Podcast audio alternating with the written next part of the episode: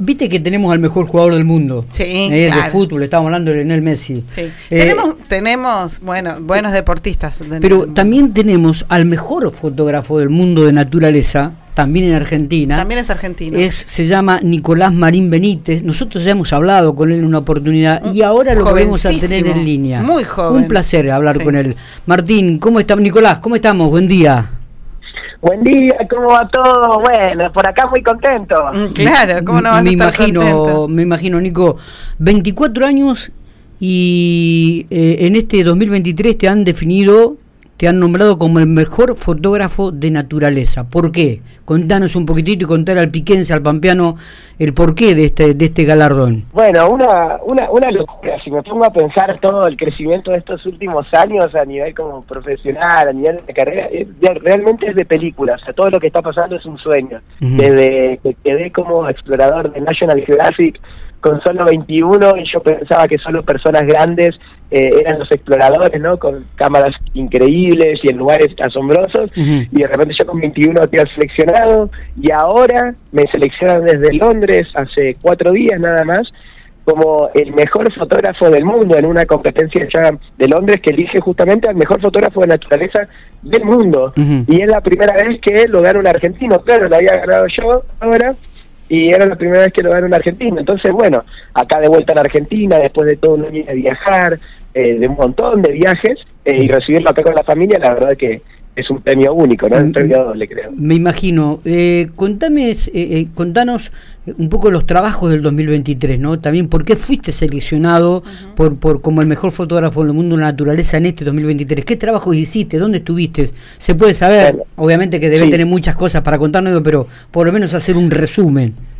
Claro que sí, claro que sí. Bueno, a, nivel- a niveles generales, este año ya pasamos por Noruega, Islandia, el Polo Norte, Panamá, Aruba, Fernando de Noroña, Islas Galápagos. Bueno, pero para un paneo así general, la verdad que fueron expediciones también únicas, porque en lugares también nunca pensé estar, como el Polo Norte, por ejemplo, lugar donde capaz a, ni- a, a perspectivas generales lo conoces por la Navidad, por Papá Noel, ¿no? Que trae los regalos desde el Polo Norte. Y de repente, claro, me tocaba estar ahí, eran 35 días que era solo de día. El sol hay seis meses de noche, seis meses que son de día.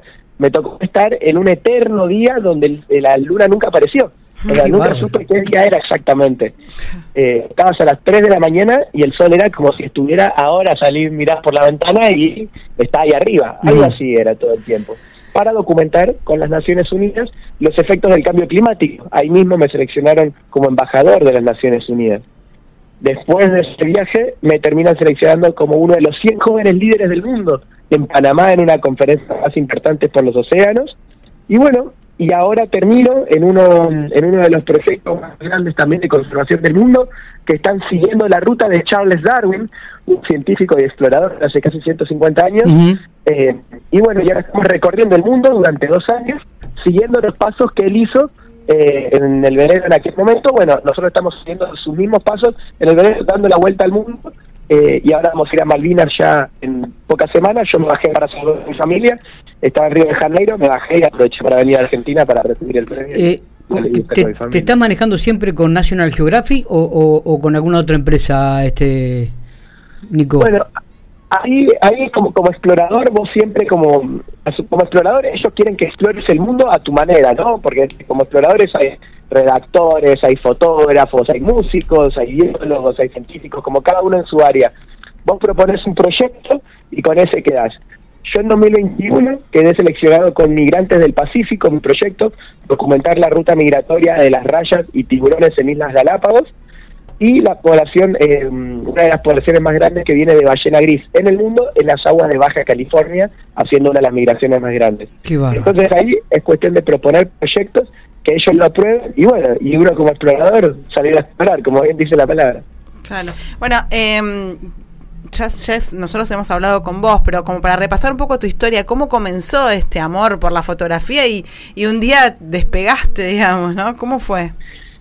Bueno, ahí, si, si me podía pensar de chico, la verdad que era realmente imposible, porque yo pensaba que la gente era astronauta. Es decir, yo veía los documentales, yo nací en la provincia de Buenos Aires, en San Miguel, y veía los documentales, pero como algo muy lejano. Es decir, yo veía a los tiburones, las ballenas, gente que se metía a los mares, pero no tenía idea de cómo habían empezado, si habían estudiado natación o cómo fue.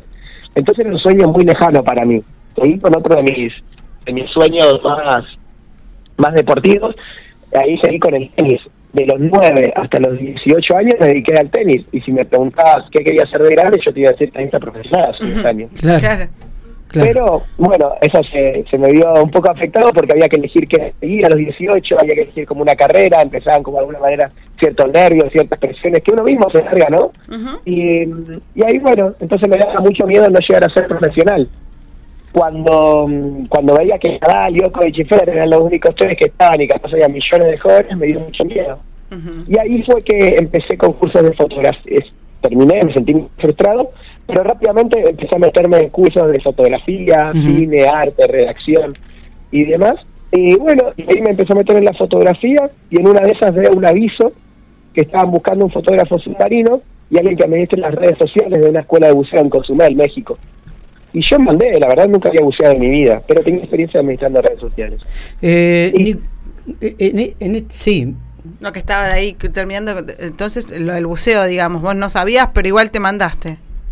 Exactamente, exactamente. Vi la oportunidad ahí que era una oportunidad única. Entonces ahí lo que hice fue mandar y entre más de 1.300 personas, bueno, ahí quedé seleccionado. Claro. Y ahí arrancó, arrancó. y no paraste, Ah, y, digo. ahí, y ahí empezó Pero no hace locura. tanto, digo, tenés 24 años, digo, pero a pesar de eso has vivido un montón de cosas. Claro, bueno, eso, todo eso empezó a los 18, 19 años. Claro. Y ahora sí, ya con 24 ahí creciendo a poquito y cuando logro. ahí se, se te escucha un poquito... Medio entrecortado, Medio entrecortado, Nico. Eh, la, Hola, la- hola. la pregunta es, sé que debe tener mil fotos en la cabeza, ¿no? Pero Mm. nombrame las, eh, eh, las del podio que vos pondrías en este 2023, aquellas que te deslumbraron, que, que dijiste, no, esto es, es increíble. Bueno, ahí claramente yo creo que la primera es el tiburón ballena, mi primera expedición con un animal tan grande, un animal de 12 metros, un, como un edificio de 6 pisos.